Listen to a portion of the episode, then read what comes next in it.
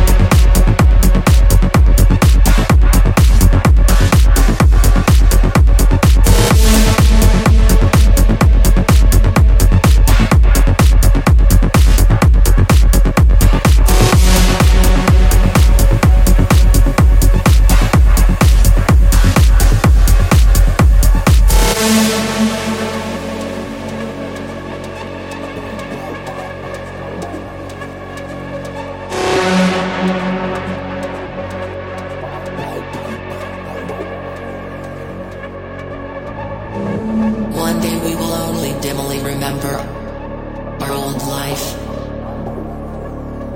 How it feels to feel pleasure, to feel love, to enjoy freedom.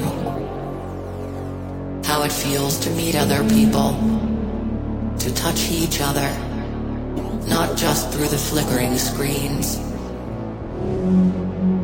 If it goes on like this, we'll forget what it means to be human.